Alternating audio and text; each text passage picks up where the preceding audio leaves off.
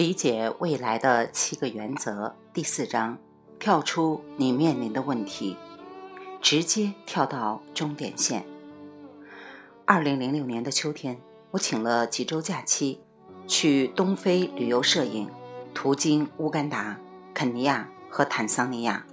我们路过了许多村庄，几乎没有现代生活的踪影，没有银行，没有电视，没有收音机，没有电，许多地方也没有流水。攀登乌干达布温迪密林公园的高山，与高山黑猩猩相邻，这种体验仿佛回到了采集捕猎的部落时代。远处传来跳动的鼓点和当地人的歌声。爬到八千英尺以上的高山时，向导需要用大砍刀开路，带领我们穿越雨林，感觉就像进入了二十世纪三十年代老约翰尼·维斯莫勒的电影《泰山》中的场景。我和同伴乘坐小型专机进入肯尼亚安博塞利公园，这是一个野生动物保护区，大约有一百五十平方英里的沼泽和半干旱植被。我们在中间某个空地下了飞机。环顾四周，看不到半点文明的迹象，也没有办法通过任何视觉线索来确定方位。我们心知这是安博塞利公园，却宛如身在侏罗纪公园。这种错觉很快进一步放大。当我们长途跋涉在前往大象和狮子的国度，突然遇到一群马赛勇士，三名男子。从头到脚穿着传统服装，几个世纪以来，他们都是这样的穿着，就像数世纪前人从时光机里走出来一样。除了一个小细节，有两个马赛人通过移动电话用手机聊天。可能你从来没有听说过 MTN，但今后一定会有耳闻。这家公司成立于1994年，总部位于约翰内斯堡。目前在二十二个国家运营，并在其中的十五个国家排名第一。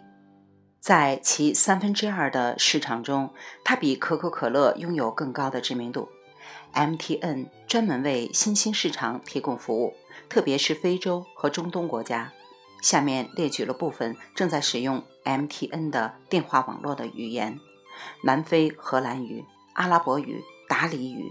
英语、法语、富拉语、希腊语、豪萨语、伊博语、卢旺达语、恩德贝勒语、普什图语、葡萄牙语、索托语、斯瓦西里语、斯瓦蒂语、葱加语、茨瓦纳语、土耳其语、文达语、科萨语、约鲁巴语和祖鲁语。MTN 提供服务的地区大多没有或只有很少基础设施。那里没有电，更不用说发射塔。在这样的环境中，根本没有办法提供手机通话服务。但是 MTN 跳过这个问题，直接把电力带到这些地区。每进入一个新市场，MTN 做的第一件事就是成立 MTN 基金会，为当地带来一系列庞大的社区支持服务，从卫生和教育活动到建设小电厂。在没有可靠电力或根本没有电力的欠发达地区，MTN 基金会搭建了小型发电站和电网。这些发电站并不是普通的电厂。在这个过程中，MTN 的客户获得的好处远远超过通信系统，因为生活在这些新兴经济体中，你需要的不仅仅是和别人通话的工具，还需要广播和电视。银行和信用卡、个人电脑和互联网，而简陋的 MTN 手机可以实现所有的这些功能。由于去物质化、移动化、网络化和汇聚化的推波助澜，手机将成为你的电台、高清电视、电脑。随着地区经济逐步发展，手机还充当了银行，这样就不需要大兴土木修建银行，或不需要收取大额费用。手机也会成为房屋钥匙和车钥匙、心脏速率监视器和婴儿监视器。它将是多媒体培训和教育的工具，对象可以从小学生到老年人。手机提供了所有的服务，却没有破坏生态环境，也不用生产铜、钢和混凝土基础结构来加重国家的经济负担。如果你住在纽约、伦敦、悉尼、东京或孟买，也许还很难完全理解 MTN 手机的意义。在圣伊戈，这些功能虽然有不错的体验，但我们已经有了银行和信用卡，有了电视和互联网。手机的功能集合很有趣，但不是至关重要的。在新兴国家情况却相反，它们并不仅仅是玩具。